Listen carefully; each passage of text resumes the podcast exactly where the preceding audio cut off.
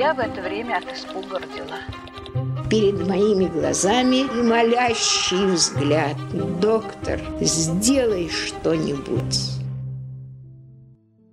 Здравствуйте, друзья! Сегодня я, Булавкин Татьяна. И я, Михаил Маруков. Вновь с вами в подкасте «Голоса Победы». Сегодня 9 марта. Вся страна вчера праздновала Международный женский день.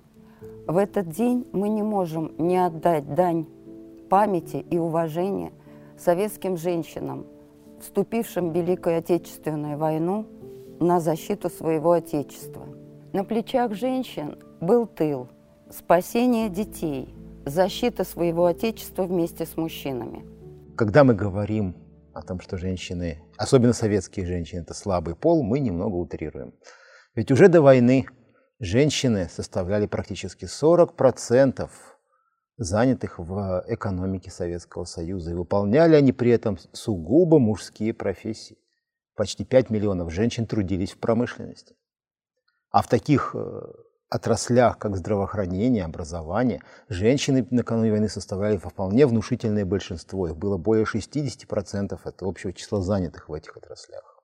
Так что советские женщины были вполне подготовлены и своей повседневной жизнью, и своим трудом к тому, чтобы принять самое активное участие в тех суровых испытаниях, которые выпали на их долю. И в этих испытаниях участие женщин тоже было поистине массовым и всенародным. Давайте не забывать, что одних лишь комсомолок только в 1941 и 1945 году и только в вооруженные силы Советского Союза было призвано 550 тысяч, более полумиллиона. 300 тысяч из них стали бойцами ПВО. Более 200 тысяч стали радистами, связистами, работниками тыла, войскового тыла, имею в виду. Общее количество женщин, которые надели военную форму и раздарили платьица белые сестренкам своим, мы не знаем и не узнаем, наверное, никогда. Известны лишь отдельные цифры по отдельным категориям. Известно, что 25 тысяч представительниц прекрасного пола надели флотскую форму и служили в штабах, на базах, а некоторые на кораблях. Известно, что более 500 тысяч домохозяек, советских домохозяек, пришли в вооруженные силы, и столько же пришло на военные заводы. Количество сражающихся в партизанских отрядах, в подпольных организациях тоже не поддается учету. Более-менее хорошими данными мы располагали лишь по Белоруссии и некоторым районам РСФСР, но даже по самым общим и грубым подсчетам более 100 тысяч женщин и девушек сражались в тылу врага с оружием в руках. Массовое участие женщин а, во Второй мировой войне беспрецедентное, беспрецедентное явление в мировой истории. Ни в нацистской Германии, ни в странах-союзницах не принимало такое большое количество женщин в войне и не овладевали мужскими боевыми специальностями, такие как летчики, танкисты, снайперы, минеры, саперы и даже морские пехотинцы первую очередь женщины были призваны спасать жизни. В первую очередь самый многочисленный отряд, наверное, советских женщин, которые вступили в войну в составе вооруженных сил, это, конечно же, военные медики. 70% раненых а, военные и гражданские медики вернули в строй. Это приблизительно 17 миллионов человек.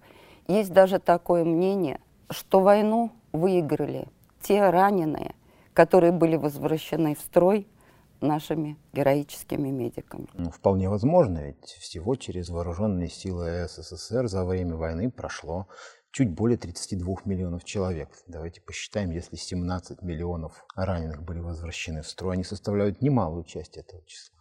Поэтому, конечно же, медикам Честь и хвала, тем более вообще показатель излечим, излечиваемых раненых в СССР самый высокий из всех стран-участниц Второй мировой войны.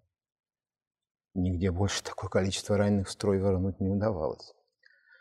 А и при том условия работы советских военных медиков были отнюдь не самыми легкими. Да и начать с того, что и медиков-то в СССР было, конечно, много, но не так, чтобы очень. И на всех, и на всех тех, кто оставался на медицинском фронте той войны, ложилась огромная нагрузка. И на тех, кто одевал форму и погоны, и на тех, кто оставался в мирных белых халатах. Той же самой Москве до войны насчитывалось примерно 13 тысяч врачей и около 24 тысяч медицинских работников среднего звена, фельдшеров, медсестер. Практически половина из них ушла на фронт. А оставшиеся взяли на себя двойную нагрузку. Как, как известно, мы уже как-то приводили этот факт, в Москве было развернуто 69 только крупных госпиталей.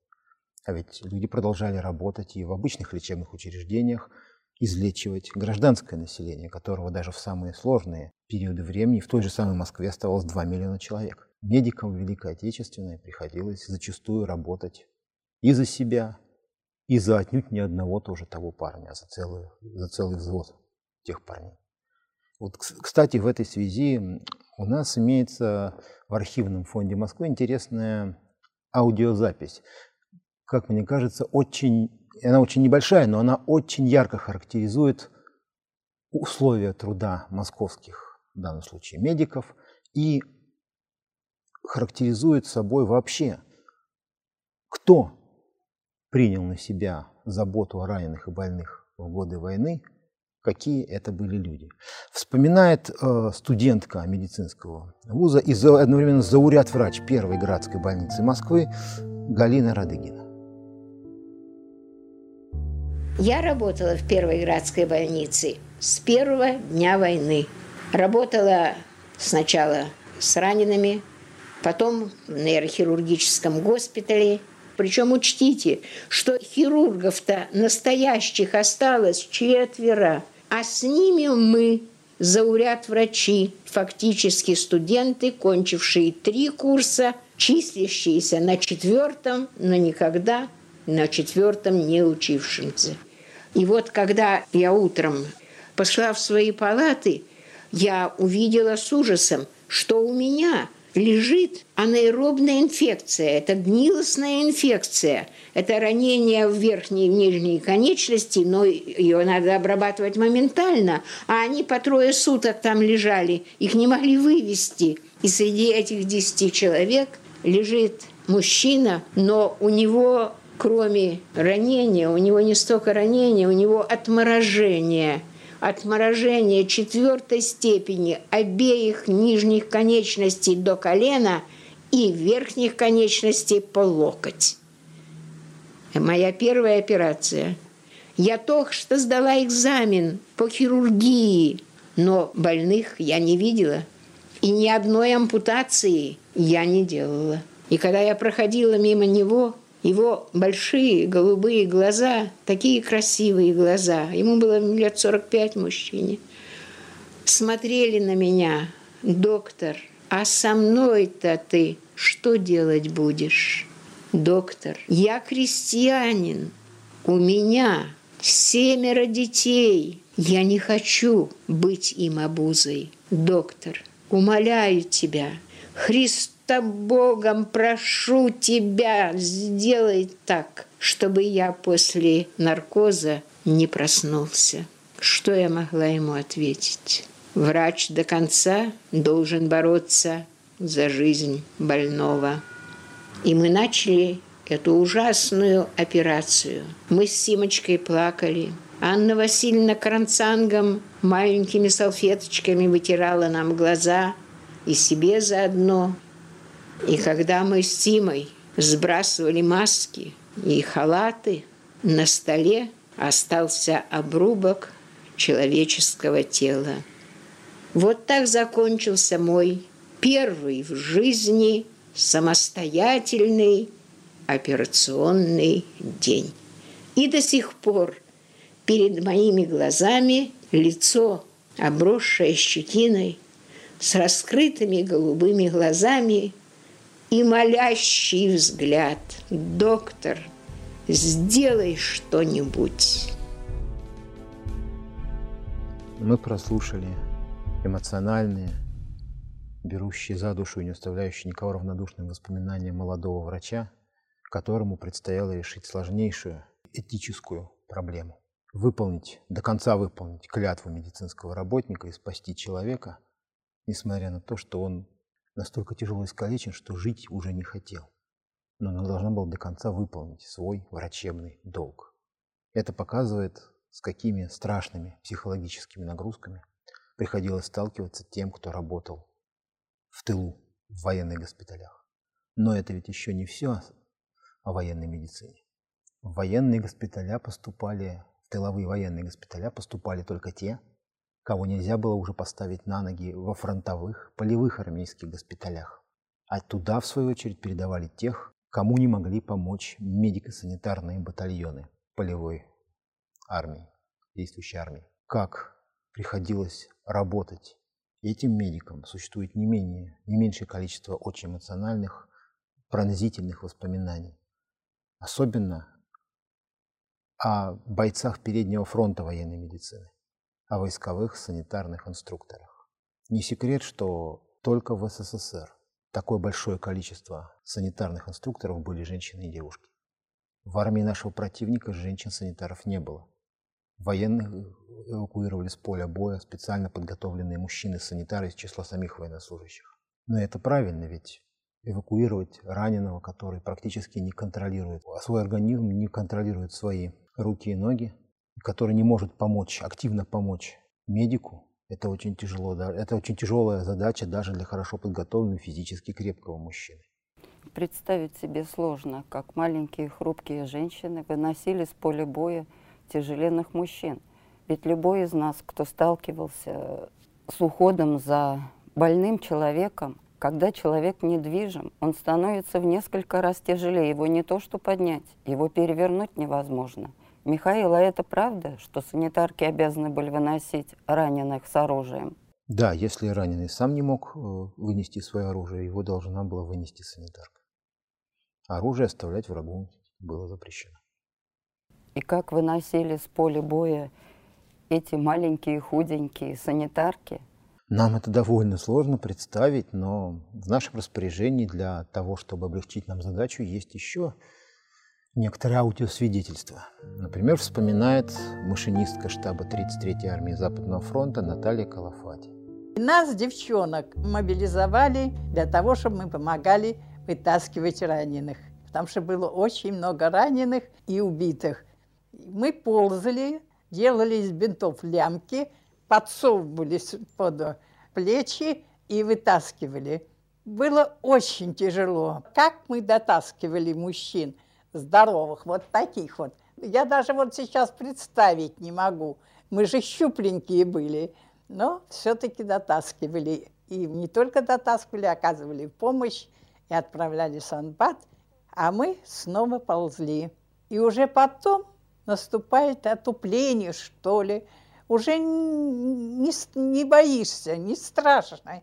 То есть о себе не думаешь, только слышишь, ага, там стонет, там стонет, там стонет, куда нужно ползти и откуда нужно тащить раненых.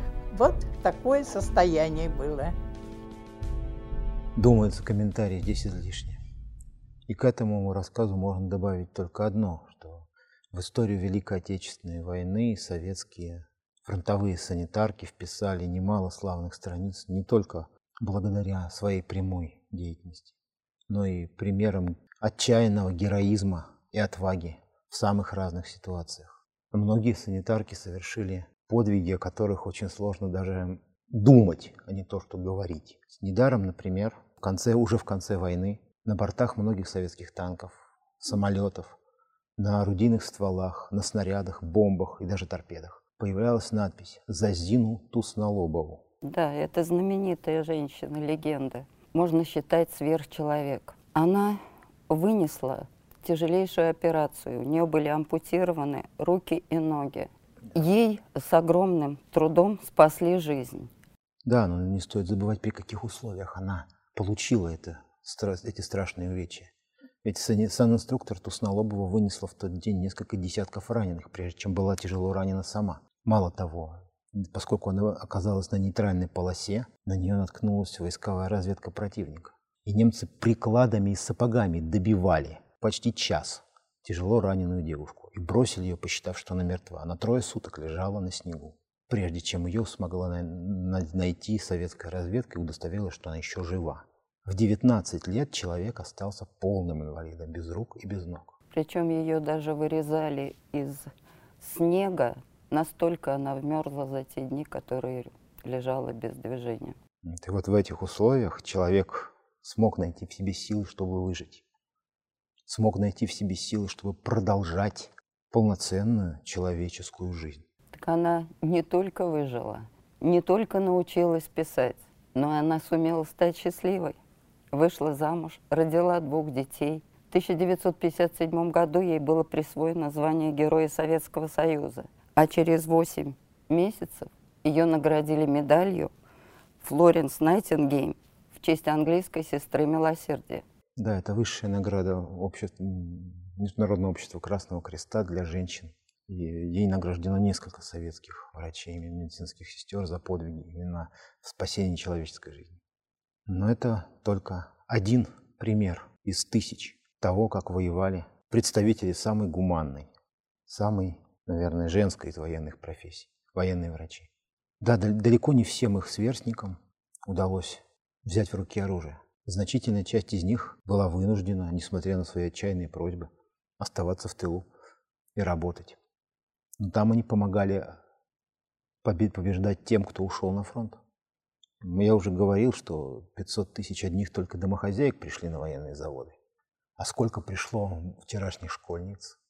Сколько пришло мобилизованных или добровольно пришедших на производство комсомолок? Уже в 1942 году женщины, которые до войны составляли от 30 до 35 процентов рабочих, составляли в среднем 52% всех рабочих советской промышленности. Притом, если по самым тяжелым отраслям, требующим тяжелого труда или проходящих в крайне неблагоприятных условиях, ну, скажем, в металлургии, в угольной отрасли, доля женщин составляла в среднем, в среднем, я подчеркиваю, 43%.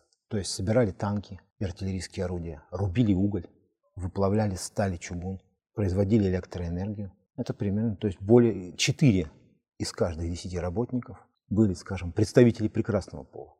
То в легкой промышленности их было две трети. Двое из каждых трех рабочих женщин. Я уже молчу про совершенно неоцененный подвиг советской сельской женщины. Их было в среднем 76% от э, тружеников села. То есть, грубо говоря, весь тот хлеб, который поставляла страна своей армии, все это мясо, все это, весь тот картофель, его выращивали практически полностью женские руки. А потом и убирали женские руки. И убирали женские руки. Притом, в каких условиях приходилось работать, мы сейчас с трудом можем даже представить. Не стоит забывать, что с началом войны продолжительность рабочего дня в промышленности достигала 12 часов при двухсменной работе. Выходных было сначала два, потом один в месяц. То есть, получается, не только женщины овладевали мужскими специальностями, но еще работали по две смены? Во многих отраслях промышленности был осуществлен переход на непрерывную трехсменную работу с выделением где-то одного-двух часов в сутки и одного, где-то половины или одного дня в неделю для профилактики оборудования. Все остальное время производство непрерывно работало. И на этом производстве также непрерывно работали девушки и женщины. У нас имеется еще одна запись, которая как раз повествует о трудовых буднях вчерашней школьницы на одном из предприятий легкой промышленности. Давайте тоже его послушаем. Ну, конечно, силы были еще детские, и я не выдерживала вот этого 12-часового рабочего дня, особенно ночью. И рабочие все меня очень жалели. А, шили там рабочие ботинки в это время или там что-то такое яловые ботинки для фронта. И как заготовку это наложат большие и говорят мне, поспи, поспи, а мы будем из-под тебя брать потихоньку, а ты спи. То есть мне всегда понимали, входили в мое положение, что я еще ребенок, понимаете? И я как-то вот уже просыпалась на полу, уже никаких заготовок не было, и смена менялась в 7 часов утра. И так по всей стране, от Владивостока до блокадного Ленинграда. Последняя – это вообще отдельная статья. О том, как жил и сражался блокадный город, говорилось, писалось и будет еще говориться и писаться, наверное, очень много. Но ни один автор ни одно перо, ни один репортаж не передадут реальности, всей правды того времени в их страшной и героической простоте. Стоит вспомнить девочек, которые собирали автоматы на ленинградских заводах. Ну, пистолет-пулемет, вернее. Стоит вспомнить тех, кто работал в цехах оборонных заводов и ремонтировал корабли Балтийского флота.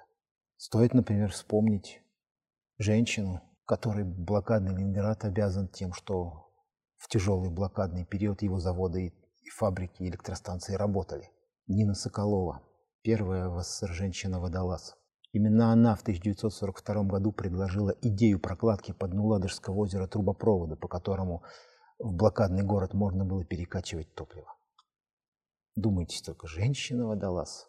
Водолазное снаряжение весило вдвое больше ее. Одни только водолазные ботинки весят 21 килограмм.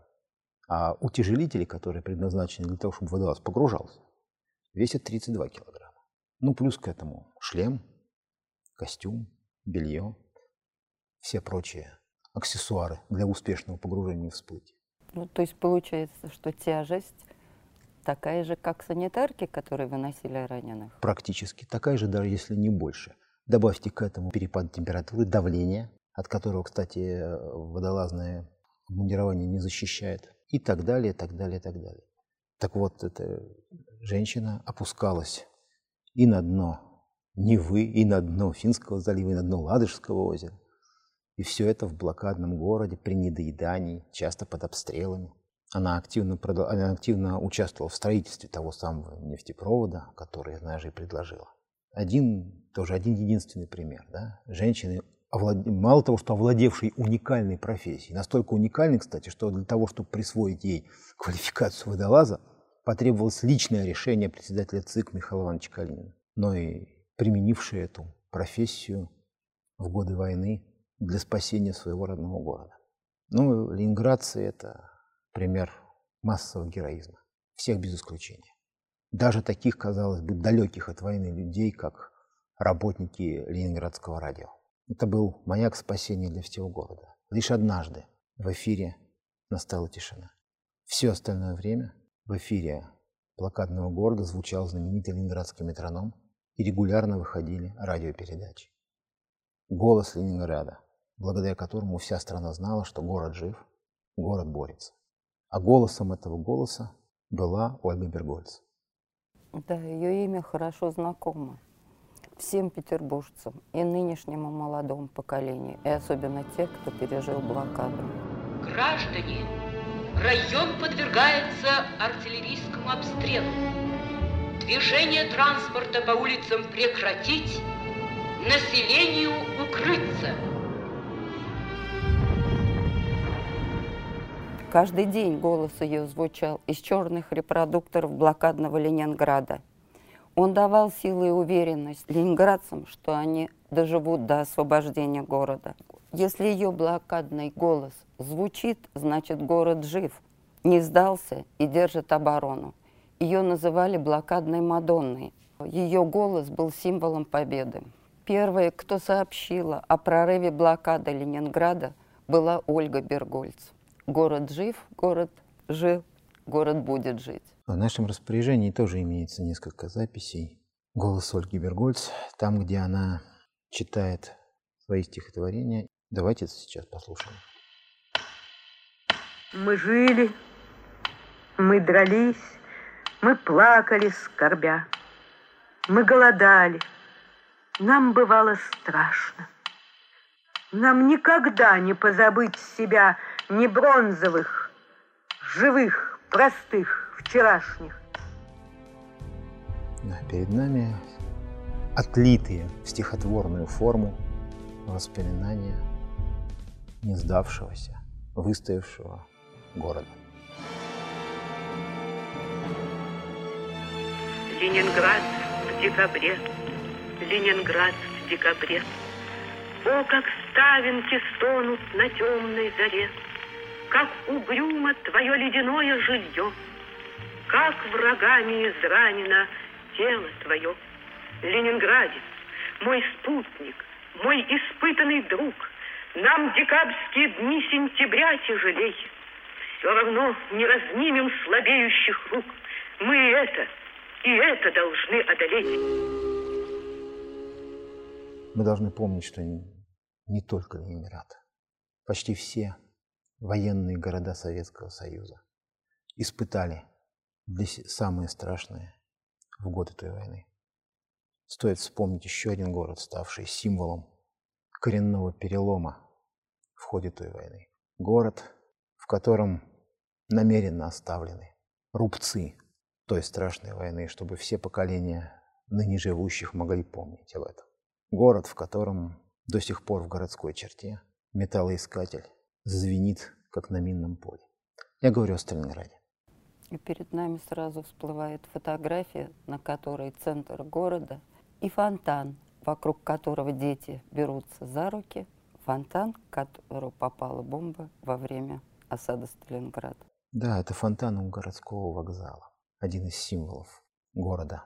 Символов разрушений и тех бедствий, которые принесла сталинградцам война. Известен такой исторический факт. По высоте 102.0, той самой, которую по прихоти истории называют еще и Мамаевым курганом, за период Сталинградской битвы снарядов было выпущено больше, чем во время всей битвы под Верденом в Первую мировую войну. Там до сих пор приходится примерно по 2000 осколков на квадратный метр. То есть курган стал, называйте его как хотите, то ли, то ли стальным, то ли бронированным, то ли железным. И так продолжается до сих пор, хотя с той войны прошло уже более 70 лет. И, в общем-то, с трудом можно поверить, что в том районе в течение почти всей битвы продолжали жить люди. Но это так.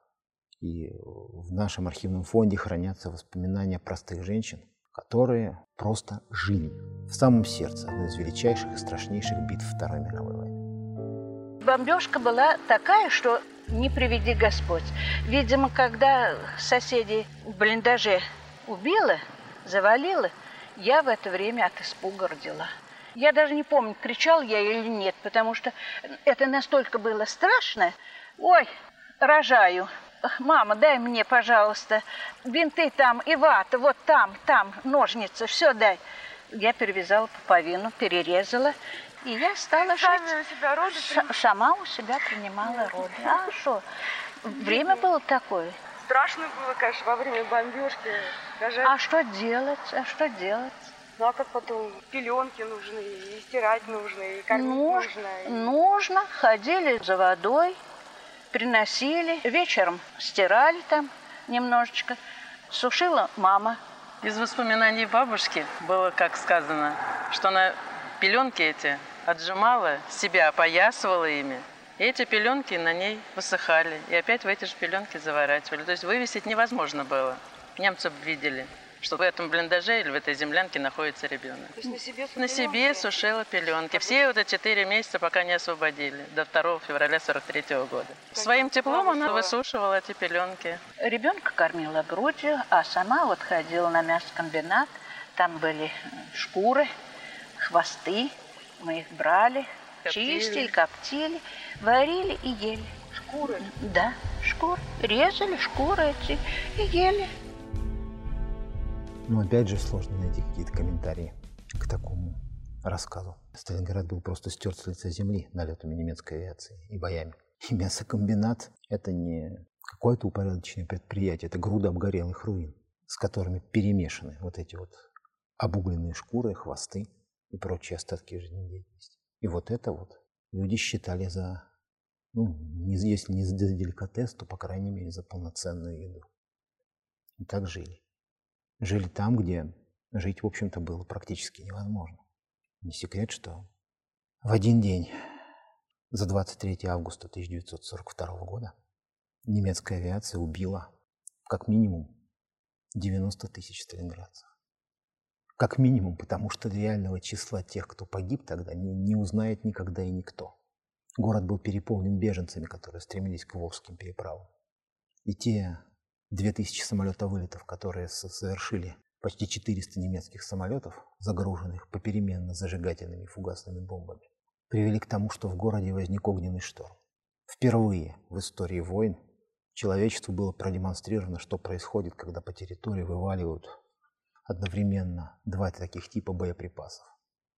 Потом это же повторится в 1945 году в Дрездене и в Токио.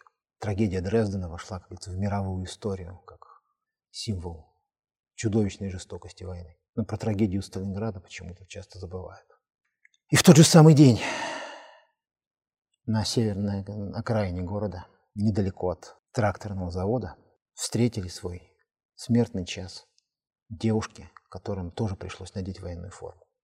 Бойцы второго дивизиона 1077-го отдельного полка, зенитно-артиллерийского полка ПВО. 37 орудий, около 200 человек расчетов. 90% из них девушки, средний возраст 18 лет. Они, да еще два танка, три бронетрактора, срочно высланных с тракторного завода, и, рабочий батальон. Кстати, экипажи, в экипажах танков и бронетракторов механиками, водителями тоже были женщины рабочие завода. Они встретили 16-ю танковую дивизию вермахта. Полнокровная, хорошо подготовленное соединение, наступавшее при поддержке пикирующих бомбардировщиков и истребителей-бомбардировщиков. Они выиграли для 62-й армии практически два дня для того, чтобы успеть вырваться из очередного котла и подойти к городу. Из дивизиона осталось в живых меньше 10 человек. Они повторили то, что ровно за месяц до них 22 июля 1942 года совершил 734-й зенитно-артиллерийский полк под Ростовом. Первая, вторая и третья батареи, этого полка, прикрывавшие ростовский аэродром, расположенный на городском кладбище, и тоже полностью состоявшие из девушек, встретили немецкие танки и мотопехоту огнем в упор. Они тогда не умели стрелять по танкам, у них не было ни прицелов, их ни разу не учили стрелять ни прямой наводкой, ни, ни с корректировкой огня. Они не, были, они не имели никакого прикрытия, ведь э, для того, чтобы зенитка могла стрелять по самолетам, ее орудийный дворик не может быть очень глубоким. И все члены орудийного расчета как на ладони. И, и ростовские зенитчицы, и сталинградские зенитчицы исполнили свой долг до конца. Ростовских зенитчиц не нашли до сих пор. Нашли одну братскую могилу, братскую могилу воинов одной батареи. Братские могилы воинов еще двух батарей неизвестны до сих пор. Их хоронили немцы. Притом по приказу из штаба своей дивизии хоронили с воинскими почестями.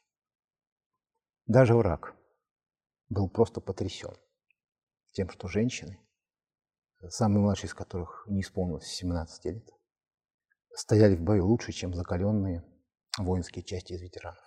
А правда, что женщин немцы в плен не брали? Да. До 1942 года практически не брали.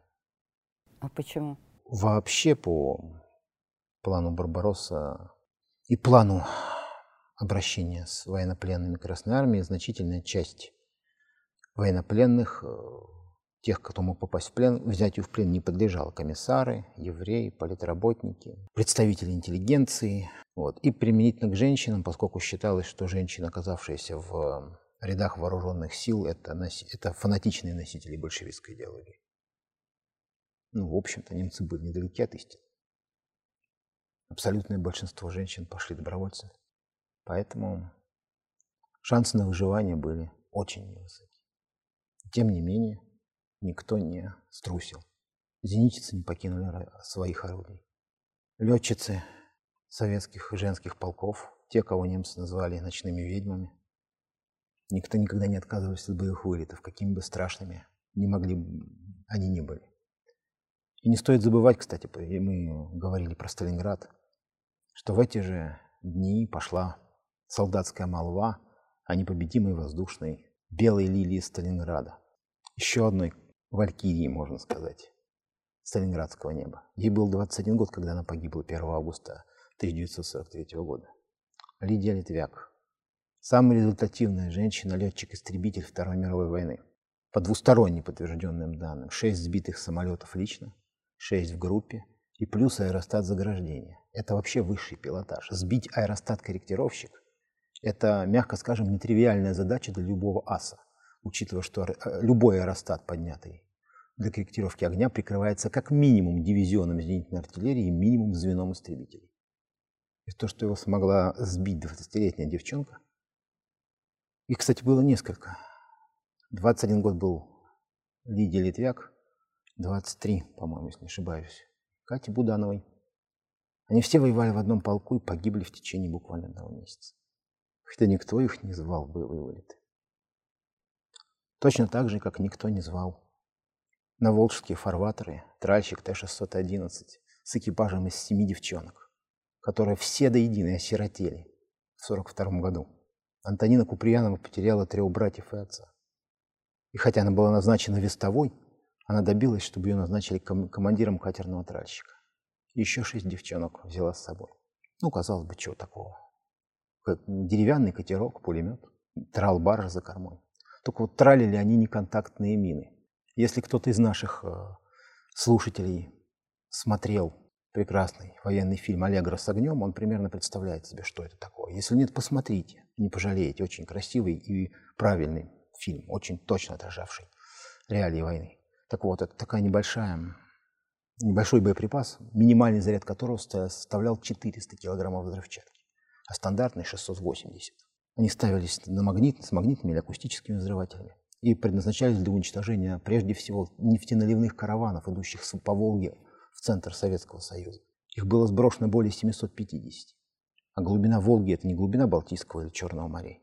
Взрыв такой мины под тральщиком разносил его в атомы. Там хоронить было нечего. И более 20 тральщиков погибли вместе с экипажем. Т-611 затравил таких мин три. И отвел смерть от нескольких десятков наших сограждан и спас для фронта многие сотни тысяч тонн бензина. Это тоже еще один маленький-маленький пример того, как сражались женщины. А ведь еще можно вспоминать до бесконечности. Можно вспомнить о Анне Щетининой, которая водила свой транспорт сначала по минным полям на Балтике, прорываясь из Сталина в Кронштадт, а потом всю войну возила ленд-лиз через Тихий океан под бомбами и торпедами неопознанных в кавычках самолетов подводных лодок. Можно вспомнить Нину Каландадзе, четвертого помощника и штурмана танкера «Донбасс», выжившую в ПК-17 и погибшую 7 ноября 1942 года, когда танкер вступил в бой с немецкой эскадрой. С двумя пушками калибром 76 мм против четырех эсминцев и тяжелого крейсера. Можно вспомнить еще многих. А я хотела бы вспомнить легендарную женщину Евдокию Завалей. Да. Она была единственным командиром взвода морских пехотинцев. Она начала войну совсем юной девушкой, спасала раненых при отступлении наших войск от того села, где жила. В одном из боев она переплывала Днепр и была тяжело ранена. Ее поместили в госпиталь. Хотели комиссовать. Она категорически отказалась. Ее направили в запасной полк. Когда набирали солдат для наступательных операций, она вызвалась быть в числе их. Так получилось, что документы на ее имя были оформлены Завалий Евдоким Ник Николаевич. Ее приняли за мужчину, тем более на ней были галифе, гимнастерка. Никто не понял, что она женщина. Она еще 8 месяцев провоевала до следующего ранения, когда попала в госпиталь и поняли, что это была женщина. После того, как под Моздоком а, Евдокии удалось взять в плен немецкого офицера, она была направлена в отдел разведки, командиром которого скоро стала. Завали участвовала в боях и освобождении многих городов. Туапсе, Новороссийска, Тамани. Есть такой факт, в ходе Будапештской наступательной операции она возглавляла взвод, который прошел по каналам канализации города под э, землей. А с ними были кислородные маски очень тяжелые, кислородные подушки очень тяжелые. И они прошли так большое расстояние. Ходе Будапештской наступательной операции со своим взводом она прошла подземными проходами канализации с кислородными подушками, захватила бункер немецкого командования. И в числе пленных оказался генерал, для которого высший позор, что его взяли в плен морские пехотинцы, которые возглавляла 19-летняя девчонка. Ее звали немцы фрау «Черная смерть». Она была единственным командиром взвода морской пехоты в годы Великой Отечественной войны. Даже в годы всей Второй мировой войны ни на одном больше, ни в одной армии, ни в одном флоте мира никто больше не мог даже себе даже представить женщину, командира боевого подразделения морской пехоты. Но, к сожалению, кстати, Евдокия Завали героем Советского Союза так и не стала. Да, у нее много орденов, медалей э, Отечественной войны первой и второй степени, Красного Знамени – Красной Звезды, но у нее нет Героя Советского Союза, хотя ее подвиги, конечно. Да, к сожалению, награды далеко не всегда находили своих героев, иногда находили очень поздно. Та же Лидия Литвяк стала героем Советского Союза только в 1990 году. А Екатерина Зеленко, которая своим бомбардировщиком таранила немецкий истребитель в сентябре 1941 года, стала уже героем Российской Федерации. То есть до справедливой оценки ее подвига прошло значительно более полувека. Тем не менее, все-таки приятно, что награда в конце концов нашла своего героя и подвиг людей был оценен по достоинству. Вообще же более 150 тысяч женщин на фронте и более четверти миллиона в тылу за годы войны получили ордена и медали. 95 женщин стали героями Советского Союза. И давайте вдумаемся в эту цифру. 49 из них посмертно. Более половины женщин, удостоенных звания Героя Советского Союза, получили звание посмертно. Не стоит забывать, что многие мужчины и тогда, и уж тем более сейчас их потомки, мы все мы должны помнить, что мы в долгу у тех девчонок, которых никто не звал на эту войну, но которые сочли своим долгом быть среди защитников Родины и очень часто оставались навеки молодыми, погибали в расцвете сил, погибали на заре своей жизни. Иногда даже не узнав ни счастья, ни любви, погибали, не зная, победят ли наши в конце концов или нет. У нас, кстати, есть еще одна запись, просто воспоминания о любви, вспыхнувшей во время войны, которой так и не суждено было Несостоявшейся любви. Да. Лена Ефремова звать ее, которая должна была быть моей женой. Она погибла. По невежеству два фокера зашли, всего сбросили там пару бомбочек, и у нее сюда осколок вошел, оттуда вышел. А она, ей кричат в щель, Ленка в щель, она, я дежурная, и сидит в самолетном ящике у телефона. Она радисткой была радистка не в нашем полку, а в другом, в 137-м полку. Но все знали, что у нас с ней роман. Более 500 тысяч женщин приняли участие в Великой Отечественной войне. Точную цифру мы не знаем. Точно так же, как мы не знаем точные цифры количества женщин, которые погибли в годы Второй мировой войны. В боевых действиях, в тылу, от голода, от болезней – Женщины заменяли собой мужчин в тылу. Они спасали жизни детей. Они принимали участие в боевых действиях. Они были наравне с мужчинами, овладевали мужскими военными специальностями, такие как летчики, танкисты, саперы, минометчики, пулеметчики, автоматчики, радистки. Просто вспомнила двух знаменитых пулеметчицах времен войны, той, которую прозвали Анькой-пулеметчицей, Нина Анилова, пулеметчик 25-й Чапаевской дивизии, погибшая при обороне Севастополя. Или Маншук Маметова, первая казашка, удостоенная звания Героя Советского Союза. Им обоим было лет по 19, и погибли они при схожих обстоятельствах. Обе тяжело, уже практически смертельно раненых, остались на своих позициях и стояли до конца. Когда наши войска пришли на стук, который защищала Маншук Маметова, перед ее окопом лежали трупы 70 немецких автоматчиков. При том, что стреляла она уже, получив смертельное ранение в голову. Так что у войны не женское лицо. Об этом говорить страшно. Но, к сожалению, война слово женского рода. Так вышло, что наши женщины пошли в бой. И очень жаль, что до сих пор мы, наверное, не до конца, может быть, недостаточно ценим их подвиг, их жертву, которую матери и любимые принесли во имя жизни на земле. Еще раз от всей души поздравляем всех женщин с прошедшим праздником И желаем, чтобы больше никогда и нигде женщины не уходили в бой. Будьте счастливы. Следующая наша встреча состоится в среду и будет посвящена теме не очень известной, не очень изученной, теме продовольствия, питания в годы Великой Отечественной войны. А сегодня наша программа подошла к концу. И я, Михаил Маруков. И я, Булавкина Татьяна. Прощаемся с вами и желаем вам всего наилучшего.